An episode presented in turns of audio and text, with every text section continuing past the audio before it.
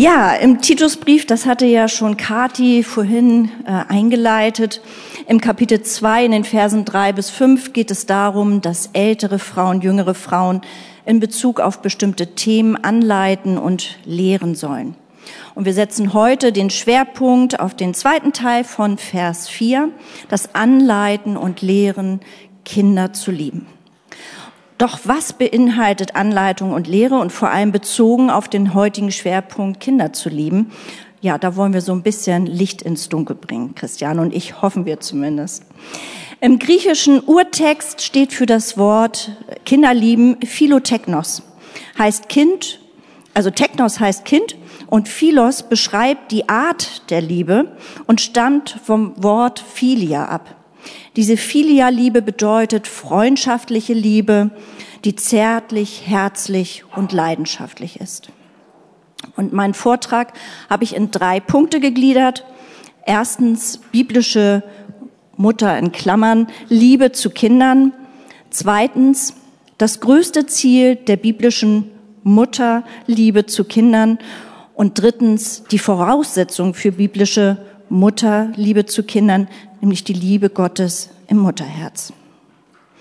Also erstens, biblische Mutter und wie gesagt auch in Klammern sich denken, Liebe zu den Kindern.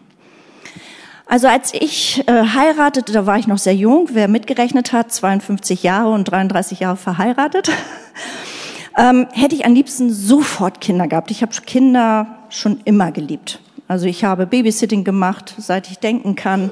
In einer Familie mit vier Kindern war ich sozusagen eine Haushaltshilfe in der Nachbarschaft. Ich habe es einfach geliebt und konnte mir gar nicht vorstellen, dass wir jetzt warten müssen, nur weil man Ausbildung und all sowas da machen soll. Und also wir haben erst dreieinhalb Jahre später Kinder bekommen. Als dreifache Mutter, die sich so sehr auf das erste Kind freute, musste ich dann so feststellen, na ja, Mutter sein, ja, das ist ein Segen, ja, aber es gibt auch so Tage, wo man so denkt,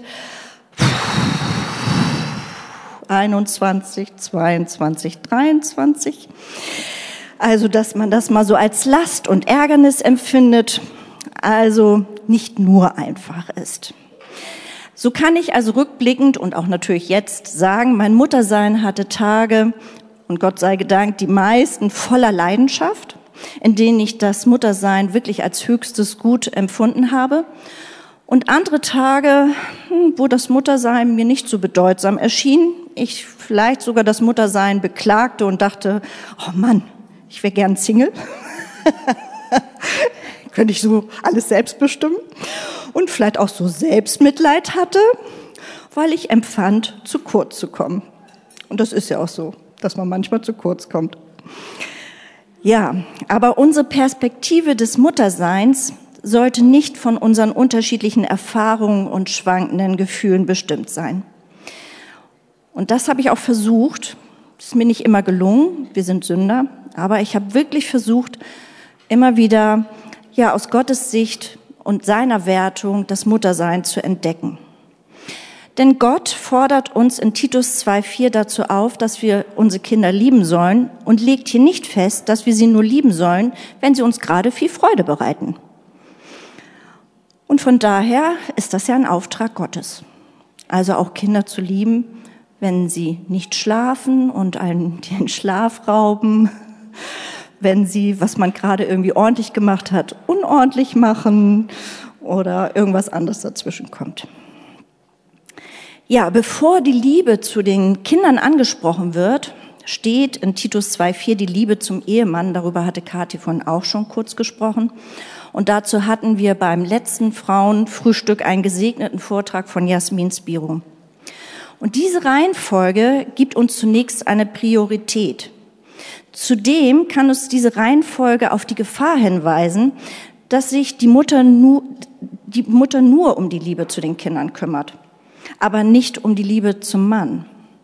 Wenn wir unsere Kinder lieben sollen, gehört es aber auch dazu, dass wir als Mütter unseren Kindern vorleben, wie wir unseren Ehemann lieben. Damit beginnt die biblische Liebe zu Kindern.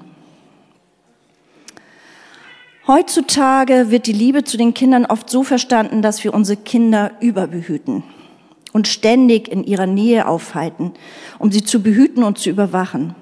Man spricht in diesem Zusammenhang von Helikoptereltern. Eine weitere Stufe, den Kindern alle Probleme auf dem Lebensweg möglichst aus dem Weg zu räumen, das sind die sogenannten Rasenmähereltern. Beide haben gemeinsam, dass sich alles um die Kinder dreht. Und dahinter steckt häufig der innere Wunsch, dass sich die Kinder so entwickeln, dass man sie vorzeigen kann. Man hat etwas zum Vorzeigen. Ähm, ja, sie sollen uns stolz machen, sie sollen sich so entwickeln, dass wir unsere eigene Identität damit stärken. Und der eigensüchtige Gedanke, Kinder, ähm, ja, Kinder zum Vorzeigen zu haben, ist eben nicht diese biblische Liebe. Erfüllen die Kinder nicht die Erwartungen und womöglich sogar Ansprüche, zeigen elterliche Reaktionen auf enttäuschte Erwartungen, dass die echte biblische Liebe zu Kindern fehlt. Ein weiterer Gegensatz zu biblischer Liebe ist, wenn wir als Mütter Menschen bzw. Kinderfurcht haben. Das hört sich im ersten Moment komisch an. Aber damit meine ich die Furcht, dass wir Unmut bei unseren Kindern hervorrufen könnten und sie uns dann vielleicht nicht mehr lieben. Das ist jedoch sündiges Verhätschen und nicht biblische Liebe. Das Neue Testament gebraucht hauptsächlich zwei griechische Wörter für Liebe, Philos und Agape. Philos, wie bereits in der Einleitung erklärt, ist eher die Zuneigung, die Freunde zueinander haben, während die Agape-Liebe ähm, ja eher die Zuneigung oder das ausdrückliche Liebesmerkmale, äh, den Mangel an Selbstinteresse ist.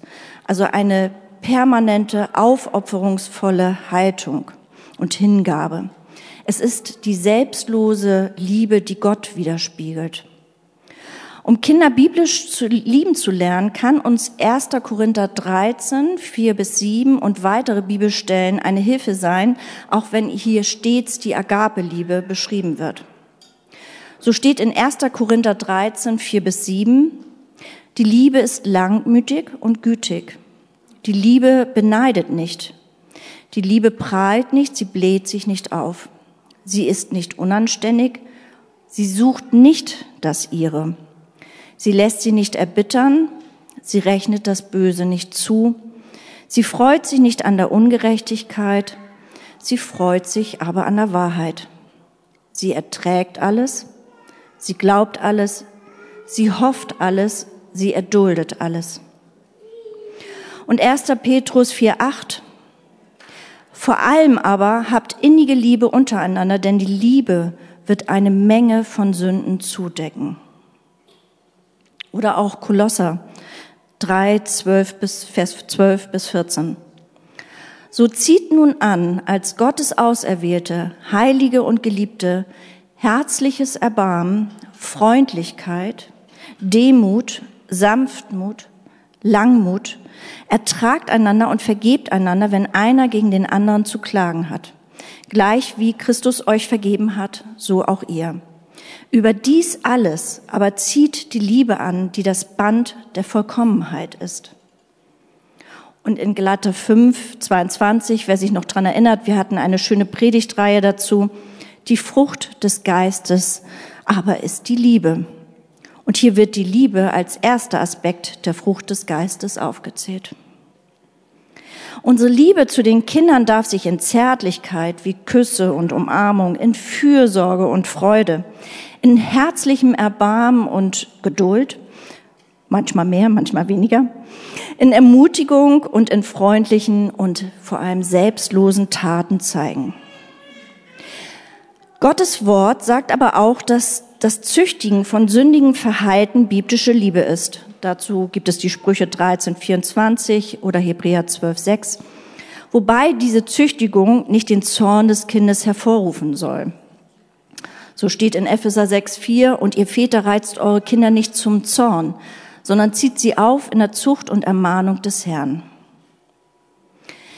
Kinder zu lieben heißt in der Praxis, dass wir Regeln geben, Leitplanken, Gebote und Verbote setzen, belohnen, aber auch zurechtweisen, dass wir konsequent handeln und Struktur vorgeben. Und wenn ich darüber nachdenke, über diese Bibelstellen, die Gott uns geschenkt hat, und überhaupt über das Thema erinnert mich diese biblische Liebe daran, wie Gott uns als seine Kinder liebt. Und damit ist jeder hier angesprochen im Raum. Er nimmt uns nicht jede Prüfung aus dem Weg, weil er weiß, dass er damit unseren Charakter formt. Die Folgen von Sünde haben wir oft zu tragen, damit wir Buße tun.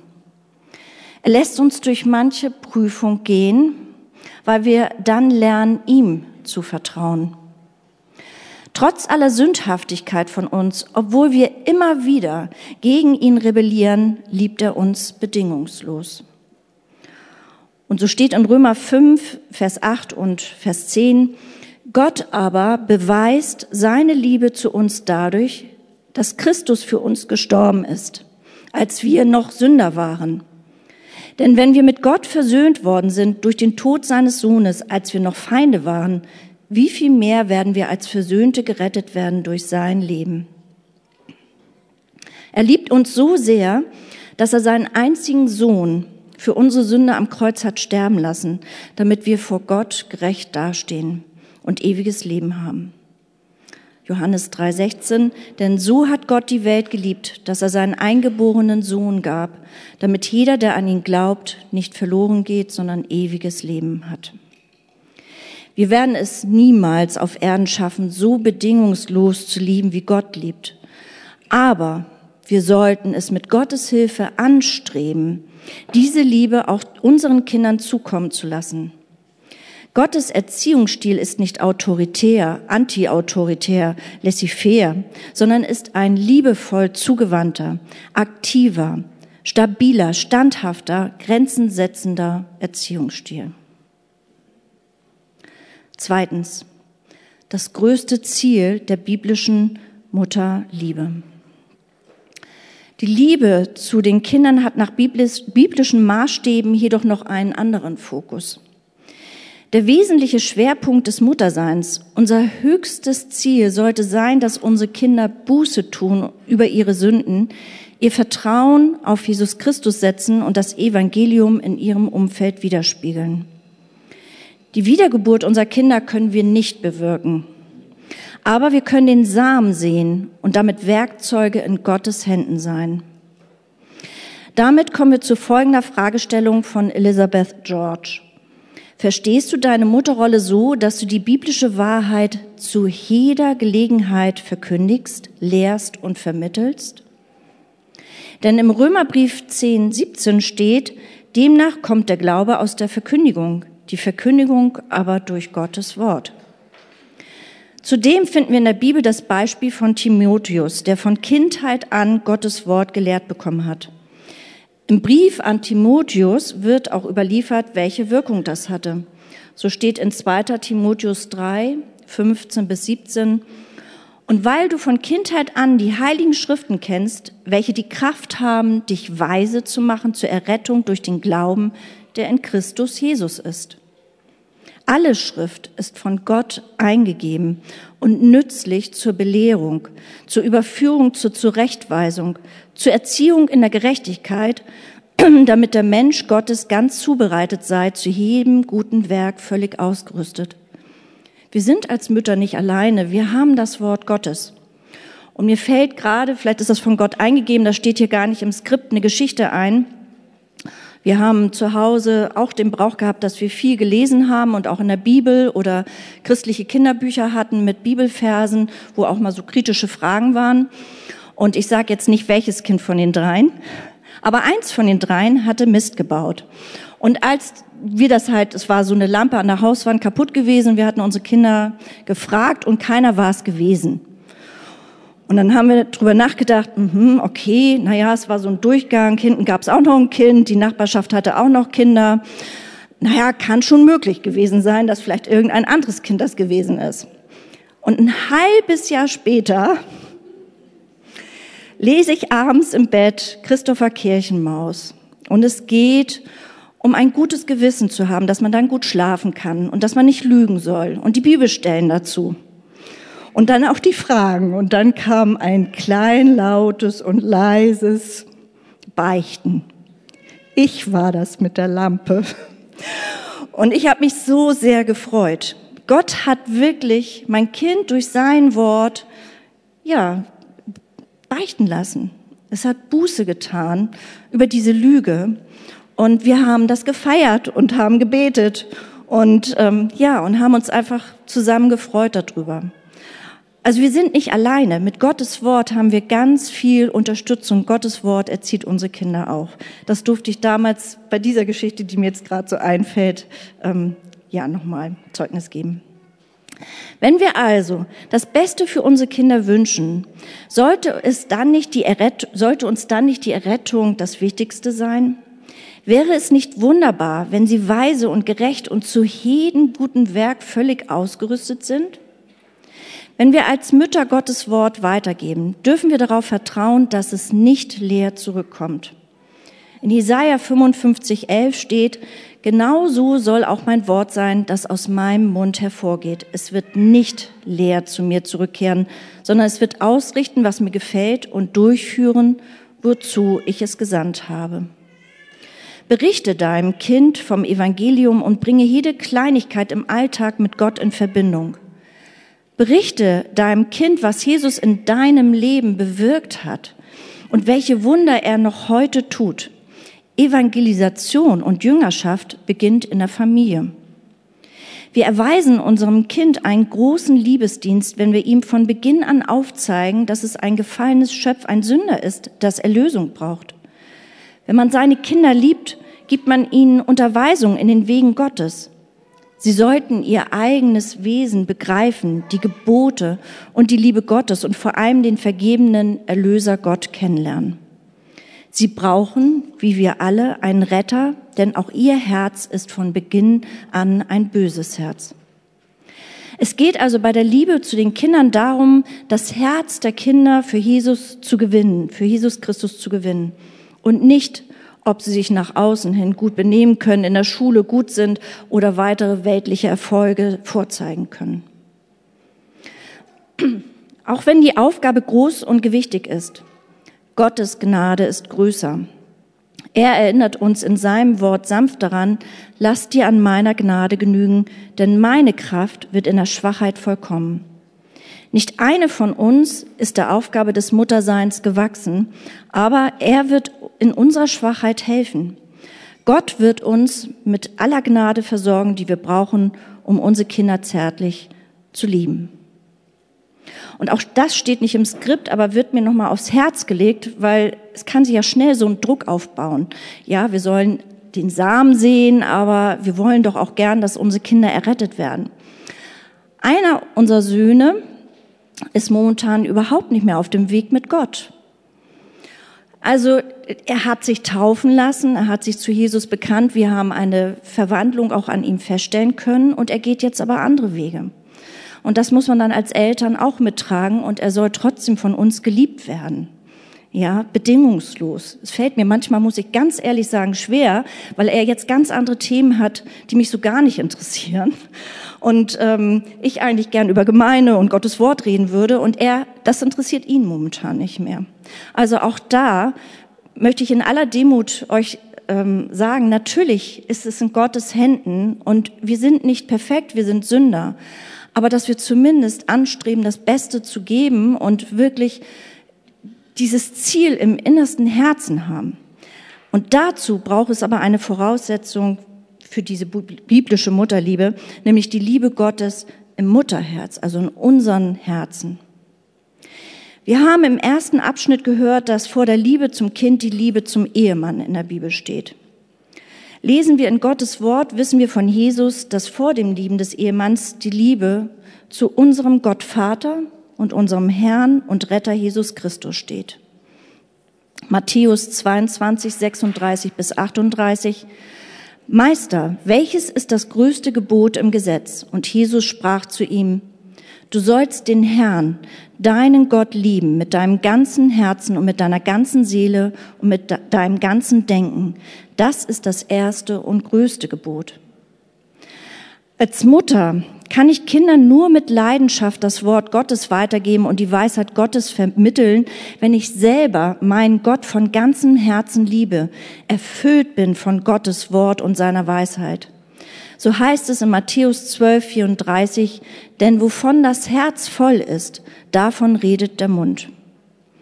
Eine biblische Liebe kommt beim Kind nur authentisch an, wenn ich Gottes Wort selber auf dem Herzen trage und mich auch bemühe, danach zu leben. 5. Mose 6, 6 bis 7. Und diese Worte, die ich dir heute gebiete, sollst du auf dem Herzen tragen. Und du sollst sie deinen Kindern einschärfen und davon reden, wenn du in deinem Haus sitzt oder auf dem Weg gehst, wenn du dich niederlegst und wenn du aufstehst. Mehr sogar als auf unsere Worte achten Kinder unbewusst und bewusst auf unser Handeln. Es sollte für mein Kind sichtbar sein, dass ich mit Christus gekreuzigt bin und Christus in mir lebt. Galater 2,20, ich bin mit Christus gekreuzigt und nun lebe ich, aber nicht mehr ich selbst, sondern Christus lebt in mir.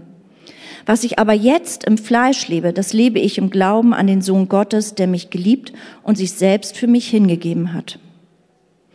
Dorothy Patterson schreibt in einem Buchabschnitt mit der Überschrift Die hohe Berufung als Frau und Mutter aus biblischer Perspektive, die nächste Generation großzuziehen, ist und bleibt trotz der beispiellosen Attacke auf das Muttersein eine begehrte Aufgabe. Und sie schreibt weiter, Hausfrau zu sein, eine Vollzeitfrau und Mutter zu sein, ist keine zerstörerische Dürre der Eintönigkeit und Nutzlosigkeit, sondern eine überfließende Oase von einmaligen Gelegenheiten. Diese verantwortungsvolle Aufgabe kann jede Mutter leichter bewältigen, wenn ältere Frauen ihr dabei dienen. Susan Hunt und Christy Ennerbell, nee, Ennerbell, oh, ich weiß nicht, wie es ausgesprochen wird, fassen das wie folgt zusammen und sprechen dabei direkt die älteren Frauen an. Ich spreche also mal in deren Namen die älteren Frauen an. Wir müssen von euch Vergebung lernen, biblisches Frausein und die Fürsorge für unsere Kinder, seien es die eigenen oder anvertrauten. Wir müssen von euch lernen, eigenständig nach Gottes Wort zu suchen und tief in seinem Wort zu graben, um Erkenntnis zu erlangen, die unseren Glauben und unser Vertrauen auf Christus vertiefen kann. Von euch müssen wir lernen, uns auf den Heiligen Geist als Ratgeber zu stützen und von Gott im Gebet und im Wort Weisheit zu erbitten, uns durch die Schwierigkeiten in unserem Leben zu navigieren. Amen.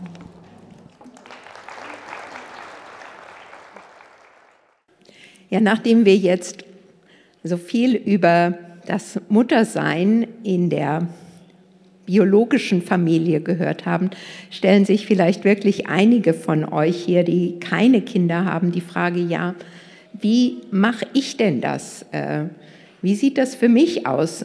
Bleibt für mich jetzt nur noch irgendwie ein Frausein zweiter Klasse übrig? Ähm, wie kann ich damit leben, keine Kinder zu bekommen und nichts weiterzugeben an die nächste Generation? Und viele Frauen, sowohl Singlefrauen, aber auch kinderlose, verheiratete Frauen, sehnen sich wirklich danach, Mutter zu sein. Sie fühlen sich unvollständig, nicht wertvoll. Sie fühlen sich ausgeschlossen aus der Gemeinschaft von Müttern. Und ich habe das auch früher schon erlebt, dass gute Freundinnen geheiratet haben. Dann bleibt der Kontakt noch intensiv, aber sobald dann Kinder kommen, ja, ändert sich irgendwas. Ja, äh, das ist keine, keine bewusste Ausgrenzung, äh, sondern einfach nur nicht mehr so vollkommen eingeschlossen in diesen, in diesen Kreis der Mütter. Denn wir teilen nicht die Erfahrungen, die Mütter haben. Unsere Sorgen sind ganz andere Sorgen als die, die Sorgen der Mütter. Auch in den Predigten geht es zehnmal häufiger um, um die Ehe als um das Leben als Singles. Und wenn es um, in den Predigten um die Rolle der Frau geht, dann sehr häufig über die Rolle der Frau als Gehilfin des Mannes, als Mutter, über die Schönheit der Gemeinschaft zwischen Mann und Frau. Und wir schauen dann sehnsüchtig auf, äh, auf unseren Bekanntenkreis, wir schauen zu anderen Familien hin, wir schauen, wer heiratet. Mit jeder Hochzeit wächst die Enttäuschung und wird dann oft auch noch geschürt dadurch, dass irgendwelche wohlmeinenden Tanten fragen, na, und wann ist es denn bei dir soweit?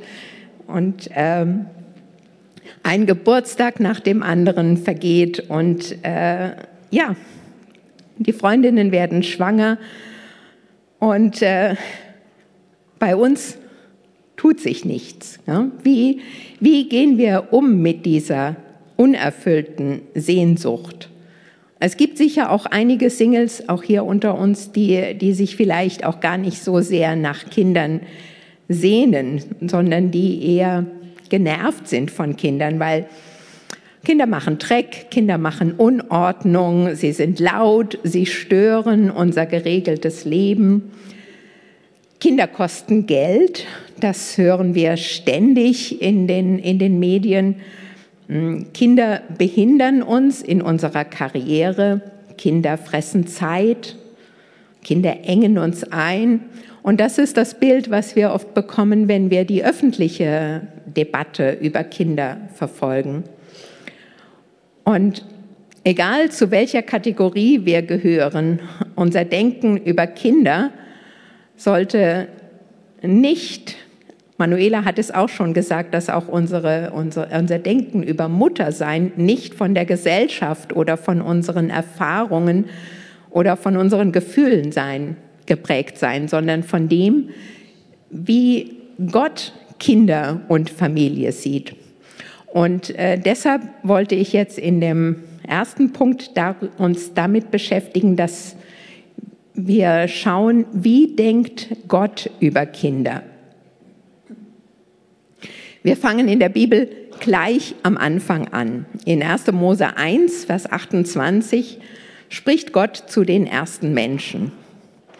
Und Gott segnete sie und Gott sprach zu ihnen, seid fruchtbar und mehrt euch und füllt die Erde und macht sie euch untertan und herrscht über die Fische im Meer und über die Vögel des Himmels und über alles Lebendige, das sich regt auf der Erde. Wir sehen also, das ist ein Segen, den Gott hier ausspricht. Und dieser Segen wird über Adam und Eva ausgesprochen. Gott will, dass die Menschen fruchtbar sind. Er will, dass sie Kinder bekommen. Er will sich ein Volk bilden. Und das soll durch die Nachkommen, durch die Kinder von Adam und Eva geschehen. Dieser gleiche Segen wird später auch nochmal über die Nachkommen von Noah ausgesprochen. Und dann noch ein bisschen später in der Bibel lesen wir den Segen, den Gott Abraham gibt. Gott hatte zu Abraham gesprochen, geh hinaus aus deinem Land und aus deiner Verwandtschaft und aus dem Haus deines Vaters in das Land, das ich dir zeigen werde. Und ich will dich zu einem großen Volk machen und will dich segnen und deinen Namen groß machen, und du sollst ein Segen sein. Ich will segnen, die dich segnen, und verfluchen, die dich verfluchen. Und in dir sollen gesegnet werden alle Geschlechter auf der Erde. Durch das ganze Alte Testament hindurch sehen wir, dass Kinder ein Segen Gottes sind und dass Kinder eben nicht einfach so kommen, sondern dass Gott die Kinder schenkt. Als zum Beispiel Rahel, die Frau von Jakob, keine Kinder bekommt, wirft sie Jakob vor, schaffe mir Kinder, wenn nicht, so sterbe ich steht in 1. Mose 30. Und Jakob wurde zornig und sagte zu ihr, bin ich denn an Gottes Stelle, der dir die Leibesfrucht versagt? Also Jakob wusste, dass Gott Kinder, Kinder schenkt. Ja. In, ähm, in Psalm 127, Vers 3 steht, siehe, Kinder sind eine Gabe des Herrn. Die Leibesfrucht ist eine Belohnung. Durch Gottes Segen wuchs das Volk Israel in Ägypten. Das Volk Israel war Gottes auserwähltes Volk, sein besonderer Schatz. Er nennt sie auch seine Kinder. Also das war sein Volk gewesen. Er tat große Wunder für sie, damit sie aus der Sklaverei befreit wurden. Sie sollten der Welt zeigen, wie Gott ist, wie wunderbar Gott ist. Aber es ging Gott nicht allein um die Größe des Volkes oder um die, die Anzahl der Kinder, sondern nach 2. Mose 19, Vers 3 sollte das Volk ein Königreich von Priestern und ein heiliges Volk sein. Dazu hatte Gott es berufen. Aber wir erfahren später, dass das Volk Israel diesen Auftrag, Gott zu ehren und ein Zeugnis für die Völker zu sein, nur sehr unvollkommen ausgeführt hat. Und durch die Botschaften der Propheten hören wir, dass Gott deshalb seinen Segen zurückhalten wird. Aber trotzdem geht Gott ihnen nach, wie ein Vater seinen Kindern nachgeht und spricht zu ihnen, kehrt um von euren bösen Wegen wendet euch wieder zu mir. Gott liebt seine Kinder so, wie ein Vater seine Kinder liebt. Aber Gottes Plan, sich ein Volk zu bauen, erstreckte sich nicht nur auf das Volk Israel. Die Verheißung, die er Abraham gegeben hatte, dass durch den Nachkommen Abrahams die ganze Welt gesegnet werden würde, erfüllte sich hunderte von Jahren später in Jesus Christus. Wir lesen in Galater 4, Vers 4 und 5. Als aber die Zeit erfüllt war, sandte Gott seinen Sohn, geboren von einer Frau und unter das Gesetz getan, damit er die, welche unter dem Gesetz waren, loskaufte, damit wir die Sohnschaft empfingen. Weil ihr nun Söhne seid, hat Gott den Geist seines Sohnes in eure Herzen gesandt. Der ruft, aber Vater. So bist du also nicht mehr Knecht, sondern Sohn. Wenn aber Sohn, dann auch Erbe Gottes durch Christus. Wir gehören also jetzt zu Gottes Volk. Paulus beschreibt die Kinder, die jetzt zu Gottes Volk gehören, folgendermaßen. Denn ihr alle, die ihr in Christus hineingetauft seid, ihr habt Christus angezogen. Da ist weder Jude noch Grieche, da ist weder Knecht noch Freier, da ist weder Mann noch Frau, denn ihr seid alle einer in Christus Jesus. Wenn ihr aber Christus angehört, so seid ihr Abrahams Same und nach der Verheißung Erben. Wenn wir also erkannt haben, dass wir wegen unserer Sünden vor Gott nicht bestehen können und dass nur Jesus, der für unsere Sünden gestorben ist, uns retten kann, dann gehören wir in ein, zu einer neuen Familie, zur Familie Gottes. Wir sind Gottes Kinder. John Piper sagt in einer Predigt, Ehe und Familie sind vergänglich. Die Gemeinde Gottes ist ewig. In einer menschlichen Familie zu sein, ist kein Zeichen ewigen Segens, aber in Gottes Familie zu sein, das heißt, ewig gesegnet zu sein.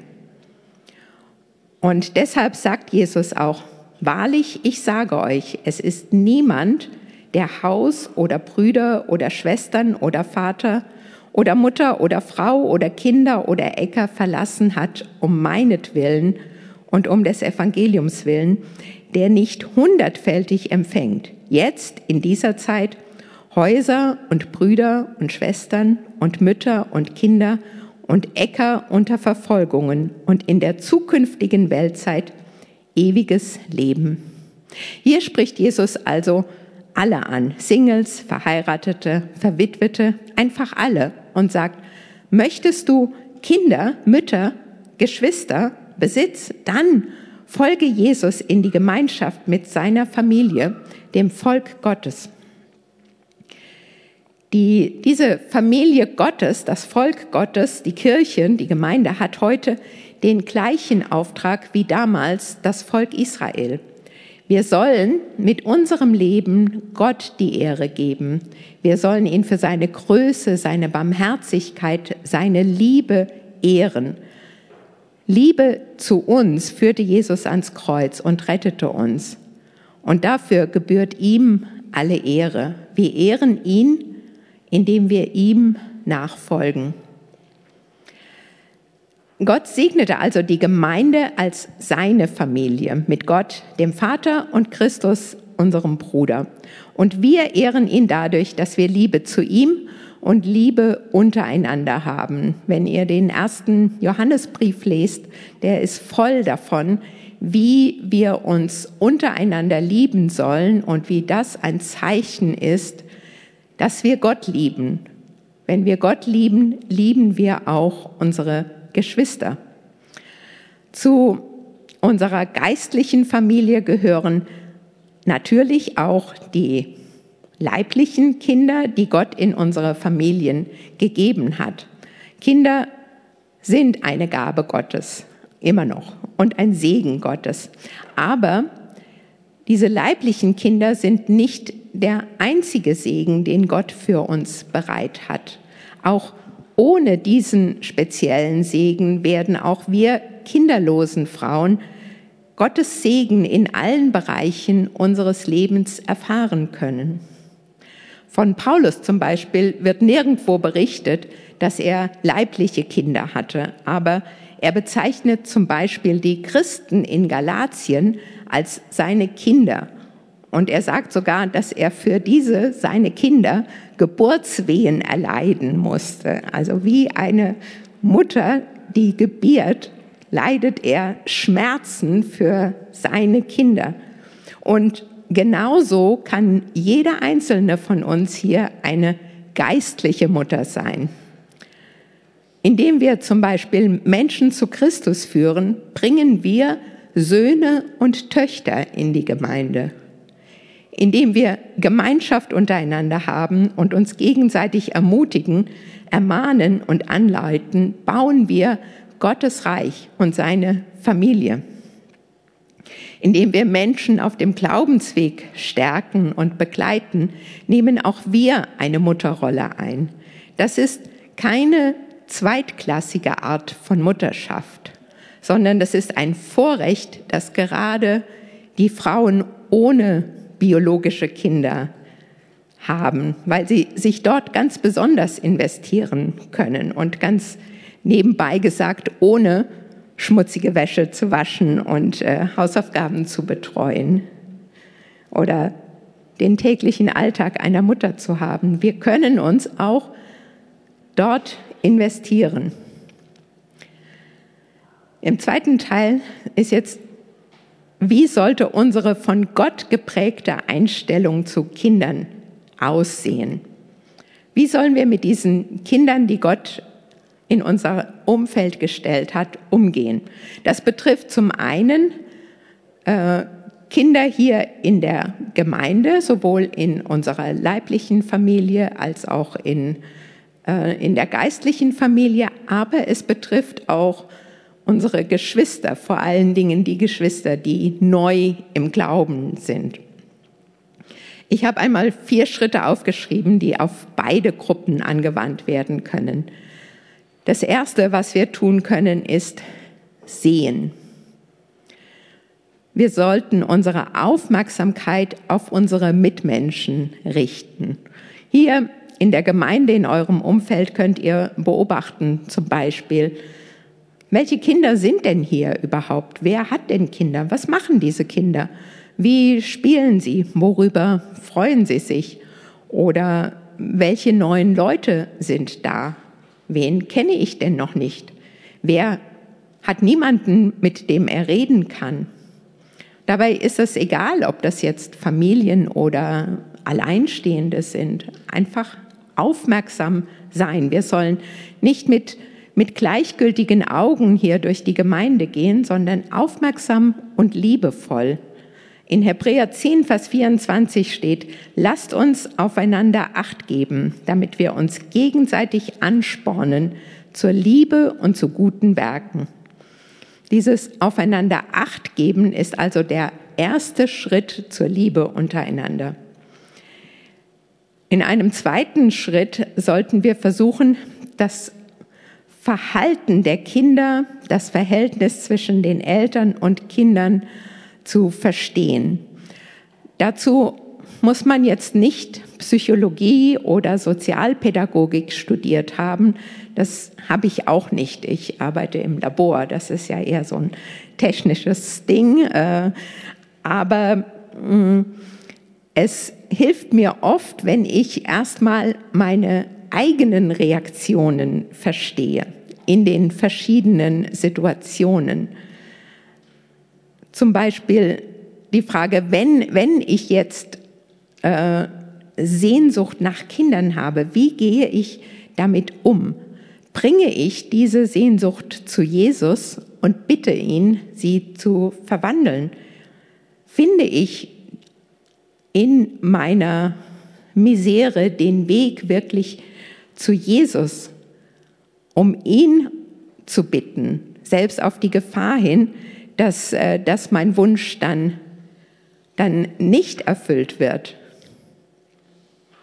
Was sagen meine Reaktionen über mein Herz? Wo brauche ich selbst die heilende Kraft Jesu? Wenn ich mich zum Beispiel auch über andere ärgere, erlaube ich dann Jesus, mein Herz zu verändern und es sanft zu machen? Bringe ich wirklich mein ganzes Leben zu Jesus? Wir denken oft, wir müssen Gott nur unser Lob und unseren Dank bringen, aber wir können ihm auch unsere Enttäuschungen, unsere Wünsche, unsere Fehler bringen.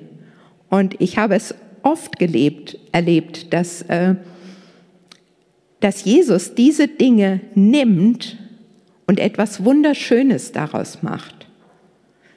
Wir sollten das nicht für uns zurückhalten, sondern es wirklich Jesus geben, weil Jesus aus allem, was wir ihm übergeben, etwas Wunderbares machen kann.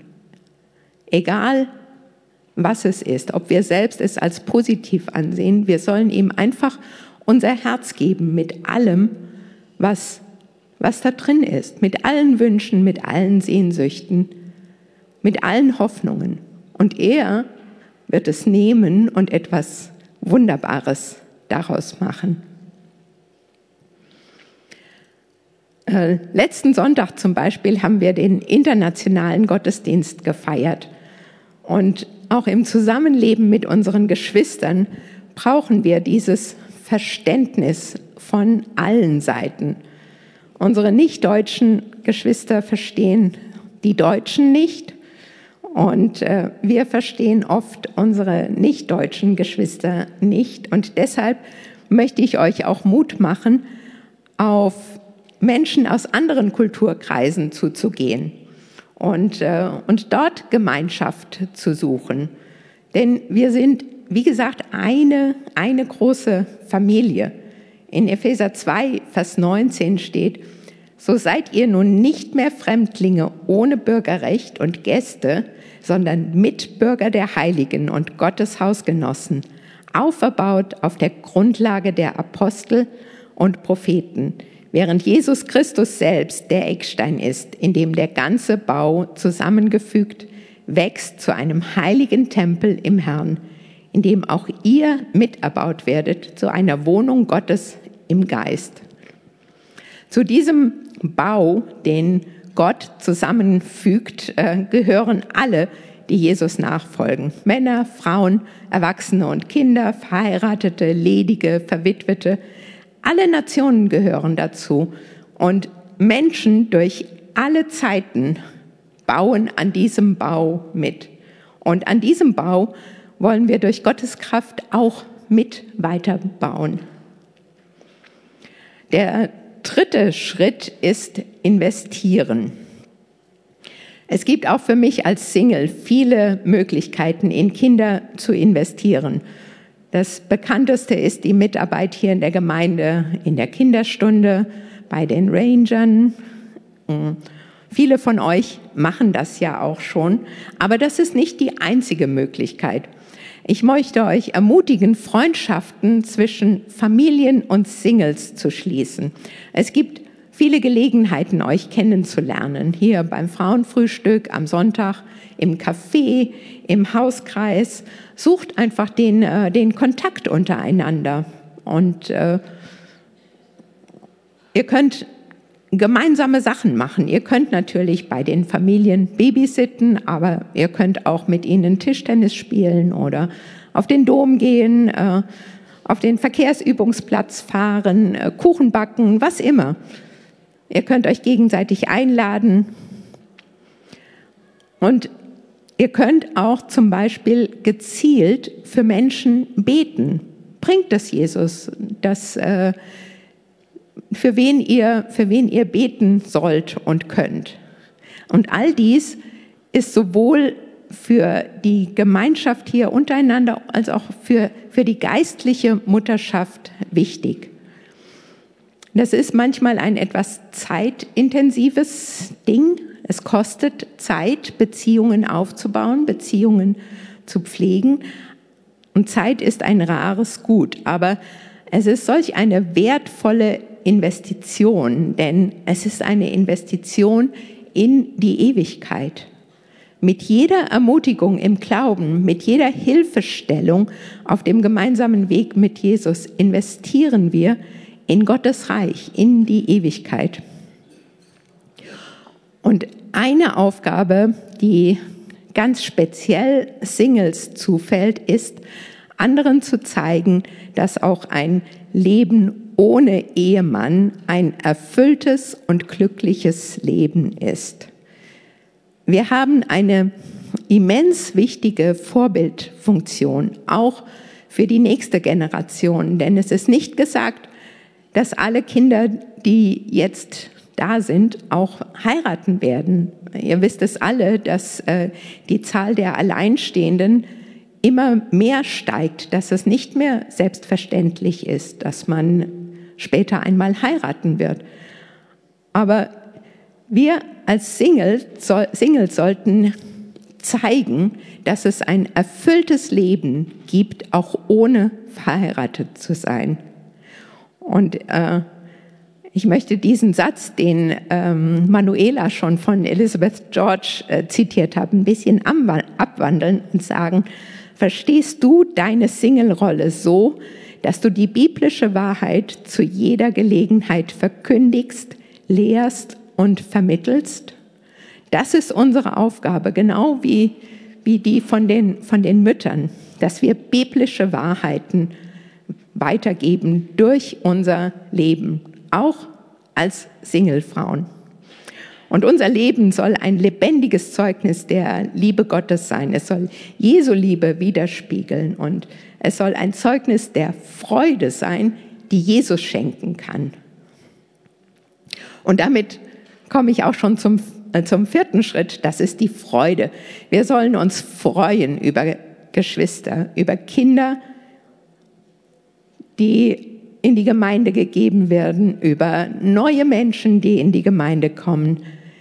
Kinder sind ein Segen von Gott und wir wollen dankbar dafür sein. Wir wollen uns freuen über das biologische Leben da hinten. Und wir wollen uns aber auch freuen über das geistliche Leben, das Gott schenkt, was wir, äh, glaube ich, morgen beim Gottesdienst sehen werden. Wie viele Menschen zu Jesus kommen. Bei jeder Taufe sehen wir, wie Gott neues geistliches Leben schenkt. Und lasst uns wirklich freuen darüber. Wir als Frauen wollen durch die Gnade Gottes unsere biologische und unsere geistliche Mutterschaft als, als ein Geschenk Gottes annehmen. Ein Geschenk, das uns selbst auch reich macht. In Römer 5, Vers 5 lesen wir, denn die Liebe Gottes ist ausgegossen in unsere Herzen durch den Heiligen Geist, der uns gegeben worden ist. Und was gibt es Schöneres, als diese Liebe, die wir von Gott empfangen haben, weiterzugeben, sie untereinander weiterzugeben, zu erfahren und zu üben. Und schließen möchte ich mit den Worten eines sehr bekannten Single-Mannes, stehen in Lukas 18, Vers 16. Aber Jesus rief sie zu sich und sprach, Lasst die Kinder zu mir kommen und wehrt ihnen nicht, denn solcher ist das Reich Gottes. Und das wollen wir doch tun, zu Gottes Ehre. Amen.